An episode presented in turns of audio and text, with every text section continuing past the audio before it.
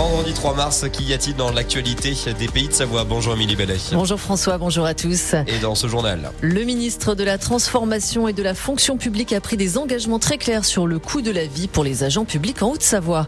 Les Restos du Cœur organisent à partir d'aujourd'hui leur grande collecte nationale. En Haute-Savoie, le nombre de bénéficiaires ne cesse d'augmenter. Et ça y est, le FCNC connaît son adversaire pour les demi-finales de Coupe de France.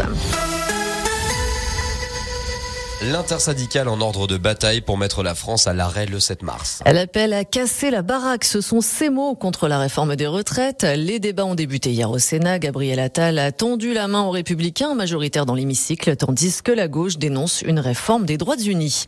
La France est désormais un interlocuteur neutre en Afrique. C'est ce qu'a promis hier Emmanuel Macron. Au Gabon, première étape de sa tournée en Afrique centrale, il a prôné l'humilité et souhaite réorganiser le dispositif militaire français dans les prochains mois.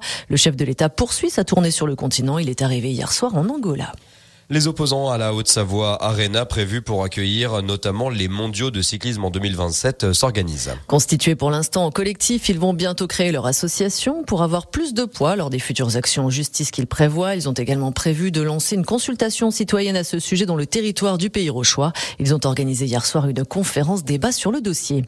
Les députés Haute-Savoie de la majorité ont été reçus par Stanislas Guérini. Le ministre de la Transformation et de la Fonction publique a pris des engagements très clairs sur le coût de la vie pour les agents publics en Haute-Savoie.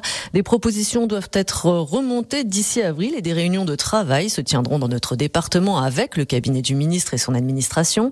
Stanislas Guérini s'est par ailleurs fermement engagé à se rendre dans notre département d'ici l'été pour annoncer les mesures qui seront retenues par le gouvernement. Et à votre bon cœur, tout ce week-end, les Restos du Cœur organisent leur grande collecte nationale. Dès aujourd'hui et jusqu'à dimanche, les bénévoles seront présents dans les supermarchés pour récupérer vos dons de nourriture et de produits d'hygiène et pour bébés.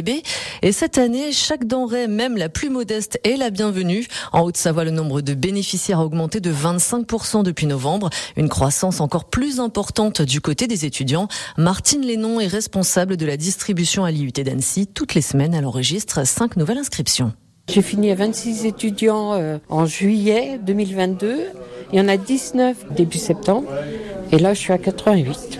Ah, moi, ça me fait souci. Hein. Donc, c'est énorme, quoi. Et quand j'ai vu le monde hier soir, j'ai dit, mais la salle va pas suffire. Hein. Euh, enfin, la responsable de la communication à l'UIT m'a dit qu'on trouvera une solution pour avoir un local plus grand, quoi.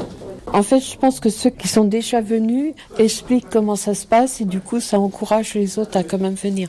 Mais après, quand ils arrivent à faire la démarche, ils repartent, ils sont contents. Enfin, moi, ça me touche quand les gens, ils ont les larmes aux yeux en partant parce qu'ils sont contents. Je sais pourquoi je fais ça, en fait. Les bénévoles des Restos du Cœur attendent donc vos dons jusqu'à dimanche dans les supermarchés de la région.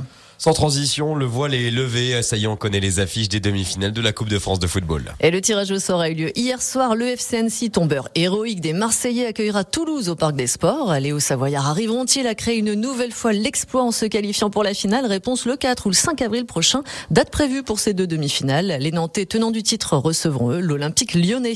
En attendant ce week-end, place à la 26e journée de Ligue 2. Les Reds reçoivent Metz demain soir au Parc des Sports. Coup d'envoi de la rencontre à 19h et bonne nouvelle pour fêter sa qualification le FCNC offre l'entrée de cette rencontre à tous ses supporters. Radio Mont Blanc, évidemment, premier supporter des Reds. C'est vraiment pas le moment, en tout cas, de parler de chocolatine. Merci beaucoup, Émilie Bellet, 7h04.